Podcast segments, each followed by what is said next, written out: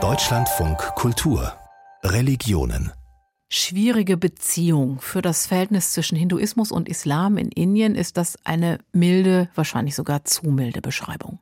Das Verhältnis zwischen den beiden Religionen ist eng geknüpft an die politische Herrschaftsgeschichte und darin gibt es über die Jahrhunderte immer wieder Ereignisse von großer Gewalt. So auch in der nordindischen Stadt Mathura. Dort wird der Gott Krishna besonders verehrt, denn dort soll der Gott auf die Welt gekommen sein. Sein Tempel allerdings wurde vor rund 400 Jahren von den damaligen muslimischen Mogulherrschern zerstört. Auf den Trümmern wurde erst eine Moschee gebaut, dann im letzten Jahrhundert auch wieder ein Tempel. Das Verhältnis zwischen Hindu-Tempel und Moschee, den beiden unfreiwilligen Nachbarn, es ist angespannt bis schlecht. Inzwischen ist es vor Gericht gelandet, denn die Moschee soll weg. Antje Stiebitz war für Deutschlandfunk Kultur vor Ort. Die nordindische Stadt Mathura liegt rund 150 Kilometer südöstlich der Hauptstadt Neu-Delhi. Mathura ist für seinen großen Krishna-Tempel bekannt. Dem populären Epos Mahabharata zufolge soll hier der Gott Krishna auf die Welt gekommen sein. Vor den Eingängen des Tempelkomplexes stehen Dutzende von Polizeibeamten in khakifarbenen Uniformen. Foto-, Video- oder Audioaufnahmen sind den Tempelbesuchern strengstens untersagt. Der Grund für die massiven Sicherheitsmaßnahmen direkt neben dem Tempel erheben sich die drei weißen Kuppeln der Shahi Idgah Moschee. Diese Nähe von Hindus und Muslimen ist von Konflikten geprägt, vor allem seitdem die hindu-nationale BJP regiert. Kapil Sharma, der Sekretär des Tempels, ist in seinem großräumigen Büro bereit für ein Gespräch. There was eight corner. Five corner die Tempelstruktur hatte ehemals acht Ecken. Fünf Ecken davon sind im Besitz der Tempelstiftung. Drei Ecken befinden sich unter der Moschee, denn sie wurde auf dem Fundament des Tempels errichtet. This mosque structure has been built on the foundation of the temple.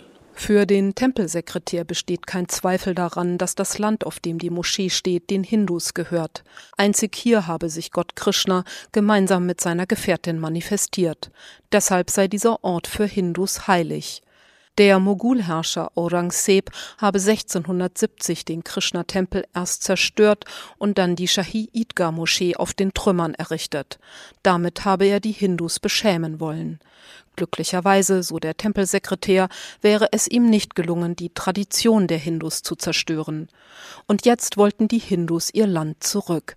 Mathura sei eine von insgesamt drei Kultstätten der Hindus. So Ram der Gott Ram in der Stadt Ayodhya, Gott Shiva in Kashi und Gott Krishna in Mathura.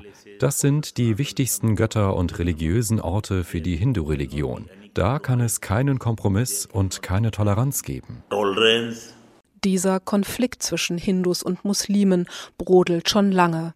Am bekanntesten ist der jahrzehntelange blutige Streit im nordindischen Ayodhya, wo die Babri-Moschee Anfang der 90er Jahre von radikalen Hindu-Nationalisten zerstört wurde, weil sie der Meinung waren, dass sich unter der Moschee der Geburtsort des Gottes Ram befindet. Nach jahrelangem juristischen Streit verurteilte der oberste Gerichtshof Indiens zwar die Zerstörung der Moschee, sprach das Land aber den Hindus zu. Den Grundstein für den Ram-Tempel legte Premierminister Narendra Modi 2020. Seine Einweihung findet Ende Januar 2024 statt. Im zweiten Fall handelt es sich um die Gyanvapi-Moschee in Kashi.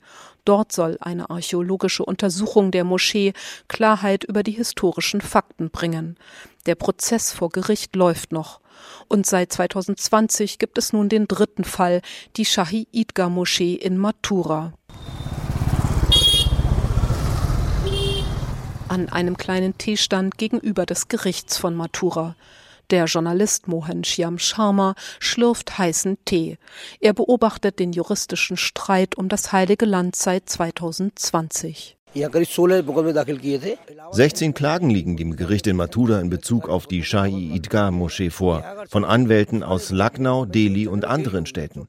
Einer der Anwälte hat nun einen Antrag gestellt, dass alle Klagen vom Gericht in Mathura an den obersten Gerichtshof in Allahabad überstellt werden.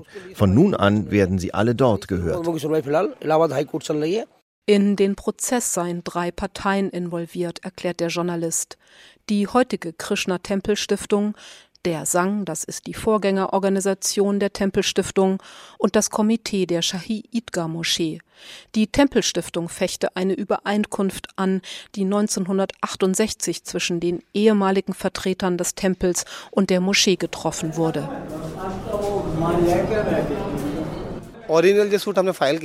Unsere ursprüngliche Klage betont, dass es sich nicht um einen Disput um das Eigentum der Gottheit handelt. Wir fechten die Übereinkunft zwischen den ehemaligen Tempelverantwortlichen und der Moschee an.